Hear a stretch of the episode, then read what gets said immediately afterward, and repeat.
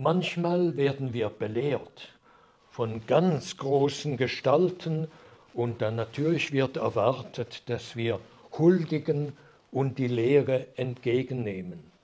Die große Lehre. Nicht mit zwei E geschrieben, könnte man hier zwar auch sagen, aber die Lehre des Chefs der UNO-Flüchtlingsorganisation, des UNO-Flüchtlingshilfswerks, der auf allen internationalen Kanälen jetzt Folgendes von sich gegeben hat. Europa braucht Immigration von Millionen und Millionen von Flüchtlingen. Sonst geht Europa unter. Wir brauchen das. Also alle Flüchtlinge, ganz Afrika, ganz, äh, ganz was weiß ich wo, alles nach Europa. Und zwar warum? Der Geburtenmangel in Europa sei dramatisch, drastisch. Also die europäischen Spermien, die könnt ihr euch an den Hut stecken. Moment, das geht nicht so gut, aber auf jeden Fall könnt ihr vergessen, die afrikanischen Spermien, die südamerikanischen Spermien, die vorderasiatischen Spermien, das ist das Richtige. Also wir brauchen Millionen von Immigranten aus allen Gebieten, auch aus Afghanistan, aus was weiß ich wo. Ich habe jetzt hoffentlich nicht irgendetwas Negatives über jemanden gesagt, im Gegenteil, fantastische Spermien offenbar. Und Europa geht unter ohne diese Zuwanderung. Dieses Axiom oder dieser Grundsatz des UNO-Flüchtlingshilfswerksbeauftragten, Europa brauche Millionen und Millionen von Flüchtlingen. Es sei eine ganz falsche Politik, jetzt zu verhindern, dass diese Ströme von Menschen nach Europa kommen. Das, ähm, das sind die Axiome dieses Mannes. Also, wie sieht denn das aus? Dieser UNO-Chef, ist einer der Chefs, der blendet vollkommen aus, dass hier enorme Mengen von Leuten nach Europa strömen, die vollkommen kulturfremd sind, keinerlei, kein bisschen europäische Kultur, die also enormen Aufwand und gezielten und einzelnen Aufwand erfordern, um eine Integration einigermaßen in ein paar Jahren vielleicht schaffen zu können. Es gibt Bevölkerungsgruppen und äh, es gibt einen afrikanischen Staat, bei dem sind 95 Prozent der Leute, die in die Schweiz gekommen sind, noch nach fünf Jahren Sozialhilfe abhängig. Das, ich, das darf man hier sagen, das ist Fakt, ist Eritrea.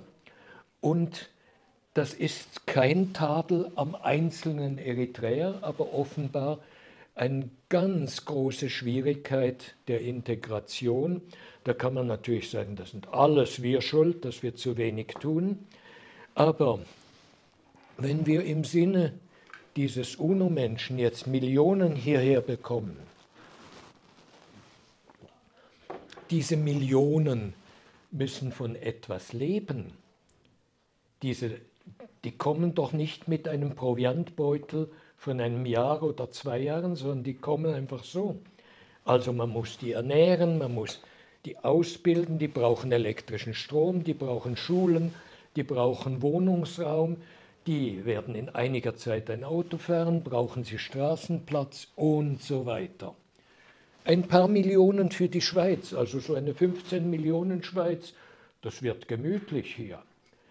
Also ich frage mich schon, was solche hohen Kommissare oder hohen äh, Funktionäre auch nur im mindesten denken.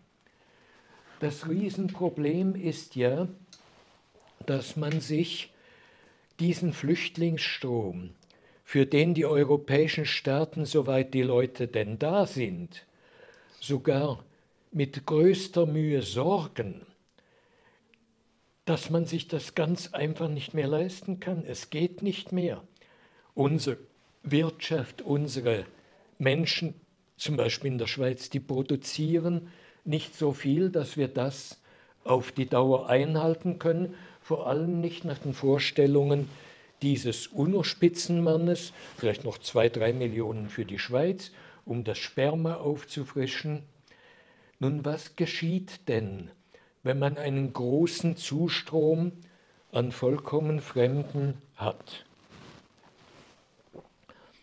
Es ist, die Erfahrung zeigt, in der Schweiz, in Deutschland, Schweden, Großbritannien, anderen Staaten, es geht ja hier auch vor allem um Leute, die aus einer vollkommen anderen Kultur stammen, auch andere Religionen und alles.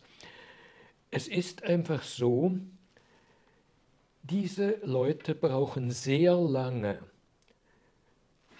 staatliche Unterstützung, Sozialhilfe. Und die Sozialhilfe ist zum Beispiel in der Schweiz sehr großzügig bemessen. Jeder, der aus Afghanistan kommt oder sogar jeder, der seinen Pass im Flughafen zerstört, bekommt sofort eine Rente wie ein nach Jahren der Arbeit erblindeter Schweizer. Nicht anders. Aber es sind gewaltige Beträge und dann kommt das Schulsystem und dann kommen die ganzen heranwachsenden Fremden. Ich sage Fremden, denn sie sind ja nicht sofort einheimisch. Das braucht Jahre und Jahre und Jahre. Und diese fremde Kultur, das zeigt sich in allen europäischen Staaten, die betroffen sind. Der hohe Anteil von Asylbewerbern, ein sehr hoher Anteil von Asylbewerbern, der führt auch zu einer, ist einfach Tatsache, ich kann nichts dafür, ich meine das nicht bös mit diesen Leuten, das führt einfach zu einer stark erhöhten Jugendkriminalität, generellen Kriminalität oder gar wie jetzt in Schweden endlich ganz offen diskutiert wird, zu einer riesigen Bandenkriminalität. Da kämpfen arabische Banden offenbar miteinander oder aus anderen Volksgruppen.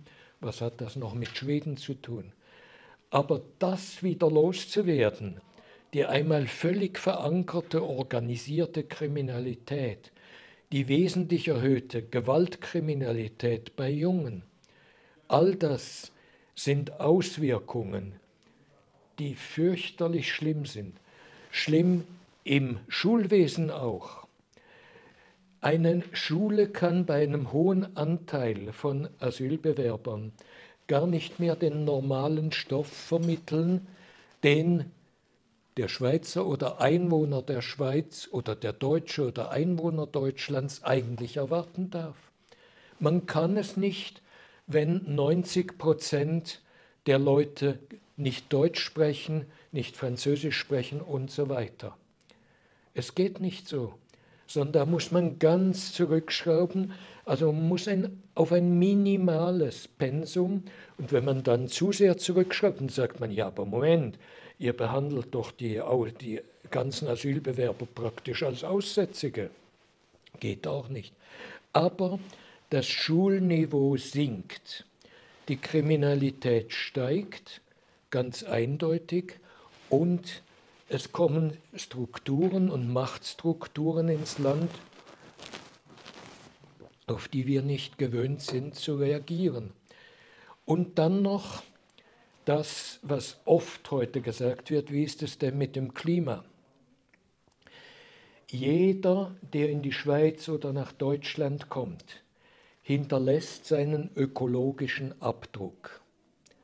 Er braucht Brennstoffe, er braucht Elektrizität, er oder sie ist völlig egal, er braucht andere, er braucht Platz auf der Straße, er braucht Verkehrsraumplatz, er braucht Schulhäuser, er braucht alles Mögliche. Er braucht vielleicht auch einen Grabplatz, wenn er einmal stirbt, aber das ist nicht der relevanteste Punkt. Kann man offenbar in neuester Zeit sogar kompostieren, habe ich gelesen, ist hier nicht wichtig. Also auf jeden Fall ein riesiger ökologischer Fußabdruck von diesen vielen, vielen Zuwanderern, gerade auch in der Schweiz. Die Schweiz hat wohl die höchsten Zuwanderungsraten von ganz Europa. Also ein gewaltiger ökologischer Fußabdruck. Hier hat aber letzthin ein berühmter Klimaforscher der Eidgenössischen Technischen Hochschule Zürich widersprochen und gesagt, das ist völlig falsch gedacht. Wenn ihr sagt, die richten ja bei uns einen gewaltigen ökologischen Fußabdruck an, dann vergesst ihr, dass diese Leute doch dort, wo sie zu Hause sind oder im Ausland, auch diesen Fußabdruck anrichten. Und er sagte dann einen Satz, den ich mich nie getrauen würde auszusprechen, den ich auch falsch finde. Er sagte, die ganzen Asylbewerber zurückzuschicken oder ins Nachbarland zu drängen, ist wie Abfall über den Zaun des Nachbarn zu werfen. Es war ein berühmter Klimaforscher der ETH Zürich. Ihr findet das Zitat sicherlich noch. Ich finde, das ist menschenverachtend bis zum geht nicht mehr. Asylbewerber man soll ihnen nicht einfach alles bieten, man soll nicht diese Politik der offenen Tür beliebig betreiben. Man muss die Migration einschränken, auch aus ökologischen Gründen, aber es geht nicht, diese Leute, wie es der Klimaforscher der ETH macht, als Abfall zu betrachten. Ich danke euch fürs Zuhören.